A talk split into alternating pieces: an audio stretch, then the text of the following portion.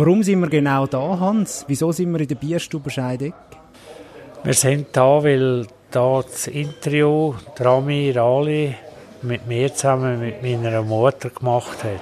Das Interview äh, über äh, die Lebensgeschichte von meiner Mutter.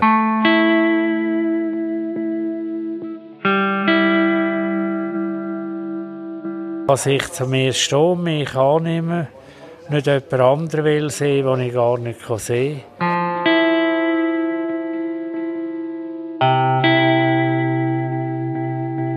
Äh, beim Hans habe ich gewusst, dass er das selber schon so weit reflektiert hat, dass da etwas dran ist.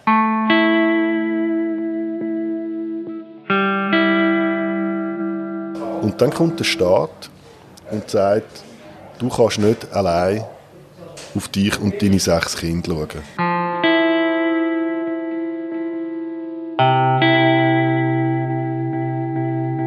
Der Hans Riner. Ihn haben wir jetzt gerade gehört vorher in der A-Moderation. Er ist Surprise-Verkäufer, er wohnt in der Stadt Zürich, ist bald 65, selber ein bewegtes Leben gelebt. Hat seit der Jugend mit Alkoholsucht zu kämpfen gehabt. Der Hans ist aber nicht die Hauptfigur in dieser Surprise-Geschichte vom Autor Amir Ali. Es geht um Hans, seine Mutter, Anna Riner. Ende 60er Jahre stirbt ihr Mann, sie ist 37 und steht allein da mit ihren sechs Kindern. Ab dort passiert vieles, was Anna selber nicht mehr beeinflussen kann. Der Staat traut ihr nämlich nicht zu, ein eigenständiges Leben zu führen und für die Familie zu schauen. Gewisse Sachen glaubt man eigentlich fast nicht aus heutiger Sicht, wenn man die Geschichte liest. Warum aber die Lebensgeschichte von der Anna in der neuen Surprise-Ausgabe 458 steht, das wollte ich wissen vom Hans Riener und dem Amir Ali. Und wenn ihr gehört habt, wir treffen uns genau dort wieder in der Bierstube Scheideck in Zürich-Wiedeke, dort, wo Anna ihre Geschichte am Hans und am Amir erzählt hat. Das ist der Surprise-Tag. Mein Name ist Simon Bergins.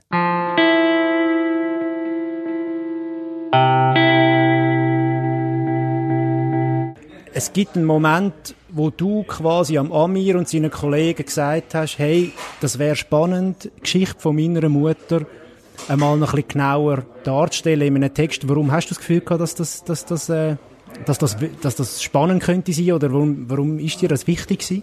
Das ist natürlich gesehen, weil ich mein ganzes bisheriges Leben realisiert und habe natürlich die Mutter ist eigentlich ein sehr wichtiger Mensch, weil das, was ich heute mache, eigentlich bin ich dankbar, dass ich das heute mache. Surpreis verkaufen, das Strassenmagazin seit gut fünf Jahren und bald vier Jahre soziale Stadtraumgänge über die Armut machen.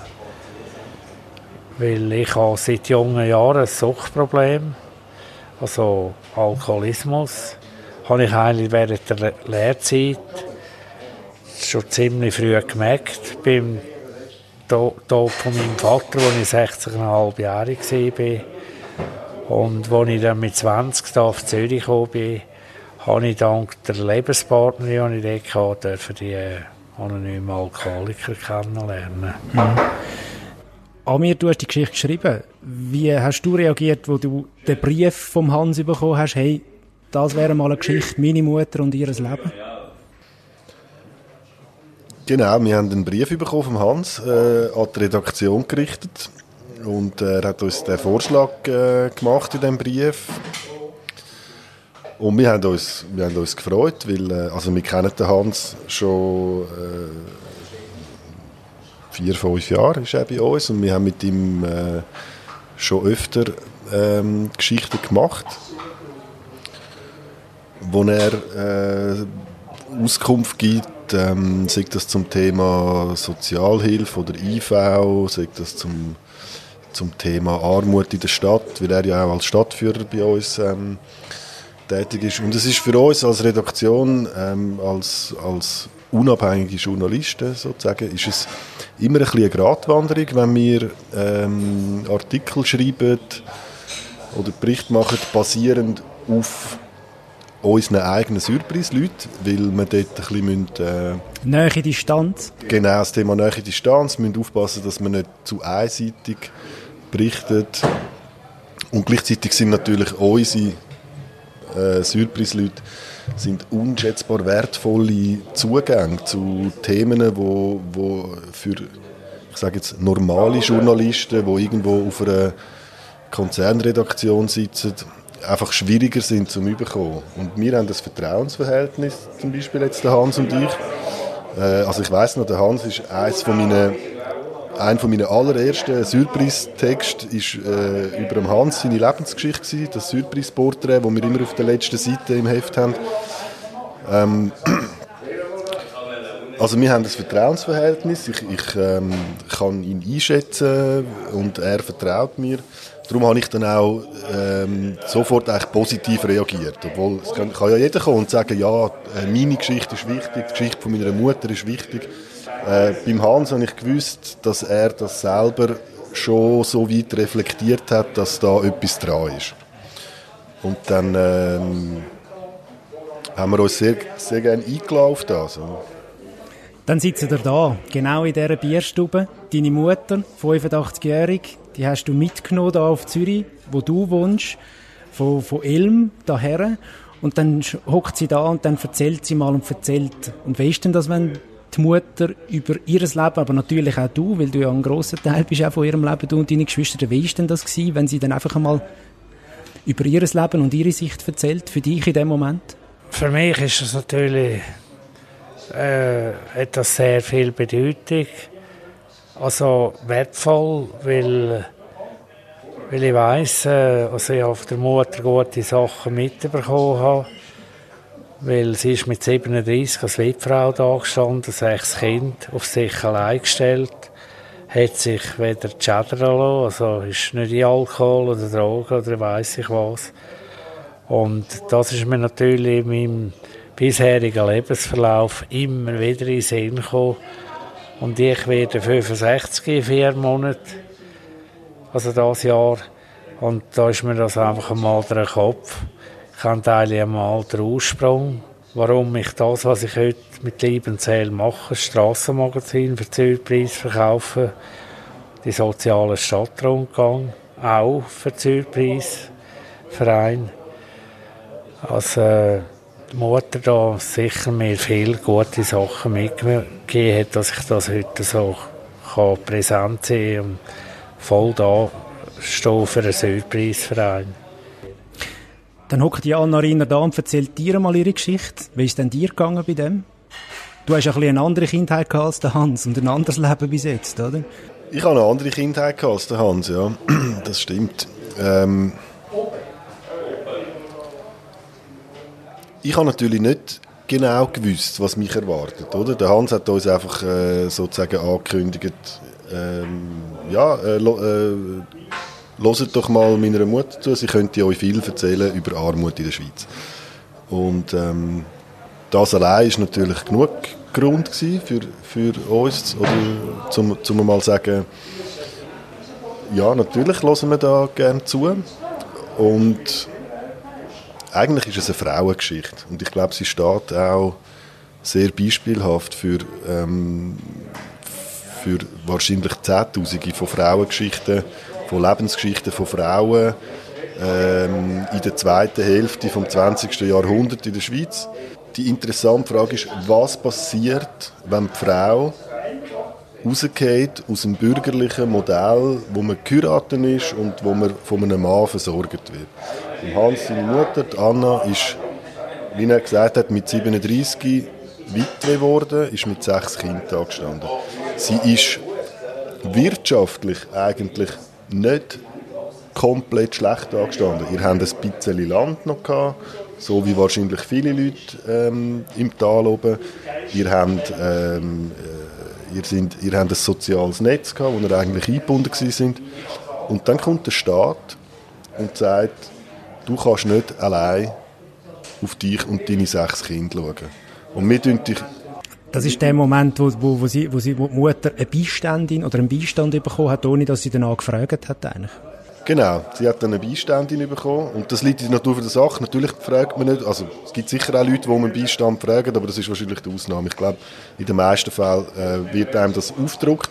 Aber einfach die Wahrnehmung von der, von der, vom, vom Staat, von der Behörden, wo ja irgendwo durch auch die Gesellschaft spiegelt, so eine Frau braucht einen Beistand, wo dann ihre wirtschaftliche Existenz führt für sie, wo, ihre, wo ihres Geld verwaltet. Also sie hat immer geschafft. Das ist ja ähm, das ist der zweite Aspekt. Also das eine ist, oder, es ist eine Frauengeschichte, das andere ist, es ist auch eine Geschichte vom äh, Fremdbestimmtsein. Also sie hat als, schon als junges Mädchen angefangen zu arbeiten, neben der Schule, nachher nach der Schule. Sie hat immer geschafft, für Geld, für kein Geld, aber sie hat immer müssen, ähm, im Prinzip, äh, in ihrem Leben hat es immer Sachen äh, ihr Leben war immer zu einem grossen Teil von Sachen besetzt gewesen, die sie nicht selber gewählt hat, wo man ihr gesagt hat, das machst du jetzt. Und dann hat sie das müssen machen. Und ähm, wo sie dann verbeiständert worden ist, und zwar einfach aus dem Grund, weil ihr Mann gestorben ist, hat sie ähm, ihren Lohn, den sie verdient hat, als Hotelangestellte in der Weberei ähm, und was sie nicht alles noch gemacht hat, über das hat sie nicht selber können verfügen. Das ist vom Amt für sie verwaltet worden. Ihre Rechnungen hat sie müssen vorlegen. Sie hat, wenn sie ist posten, hat sie müssen Rechenschaft ablegen darüber, was sie... Also es ist unglaublich, wenn ich, das, wenn ich das im Fall lese. Ich denke wirklich, man muss für jedes Fränkchen, das man ausgibt, muss man quasi aufs Amt und sagen, ich würde jetzt gerne posten, ich würde jetzt gerne meine Rechnung zahlen, meine Miete. Und dann sagt einer hinter dem Schalter, so stelle ich es mir auf jeden Fall vor, also gut, aber genau der Betrag und ja nicht mehr. Also nie jetzt irgendwo ein Kessel mit ein bisschen Geld für sich selber, sondern alles Geld ist eigentlich weg. Das ist, macht einem das hässig, wenn man das auch heute noch hört? Heute macht es mich nicht mehr hässig, weil äh, es ist bei der Mutter nicht mehr so. Sie ist vor dem als frei gekommen.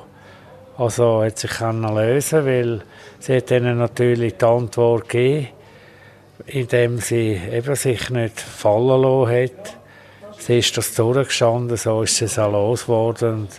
Die Mutter hat heute keine Schuld auf dem Haus. Sie hat noch die AHV, sie hat keine Ergänzungsleistungen, weil sie Land und Haus hat, oder?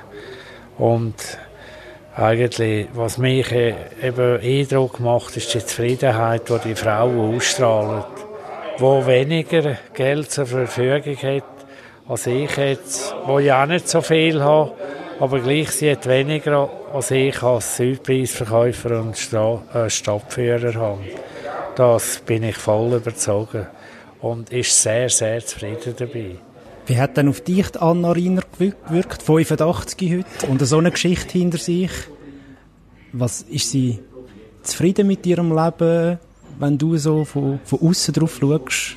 Also sie hat mich jetzt überhaupt nicht ähm, zermürbt oder verbittert dunkt, im Gegenteil. Was man ja auch hätte können erwarten bei so einer Geschichte oder bei so einer Lebensgeschichte. Also ich habe sie jetzt zweimal etwa zwei Stunden äh, erlebt.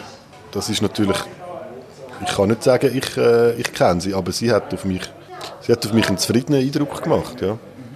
Hast du den Leuten dort erzählt, dass es eine Geschichte gibt im Surprise über, über deine Mutter? Bis jetzt habe ich es noch jemandem gesagt, einmal, als ich äh, als Reisebegleiter, der dort hinten mit dem Bus verschwanden, Film, kann ich sagen, meine Mutter kommt dann im, im Herbst, September im Surprise.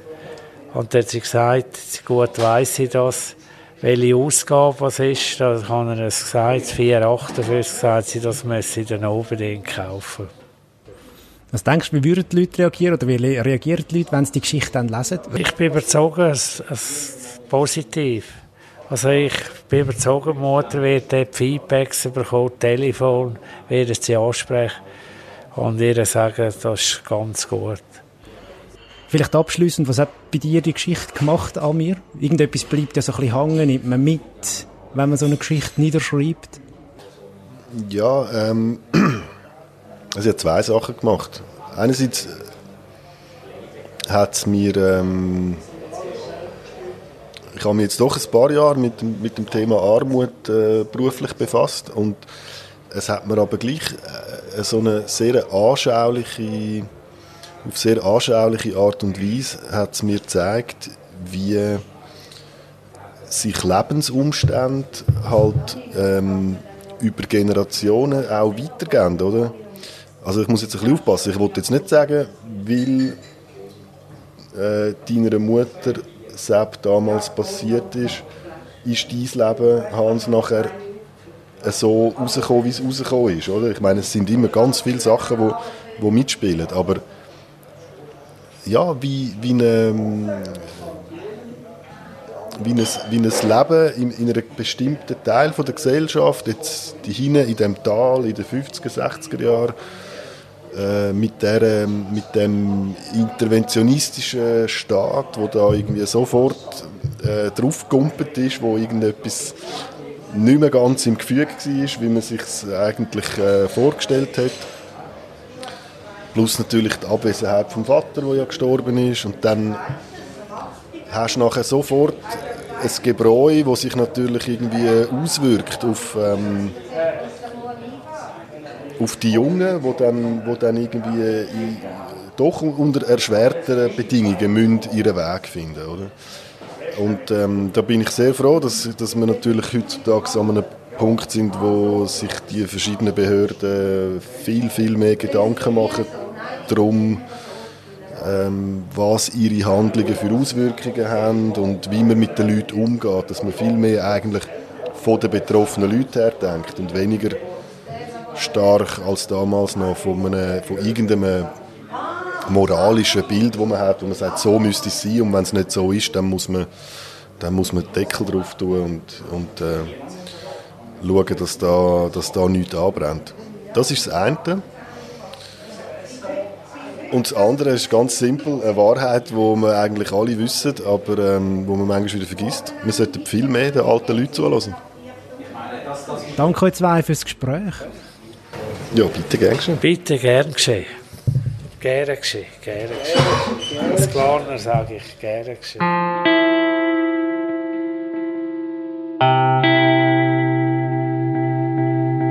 hören wir wirklich genau her. Vor allem bei den älteren Leuten, die noch nicht so viel erzählt haben aus ihrem Leben, wie eben zum Beispiel Anna Rinner.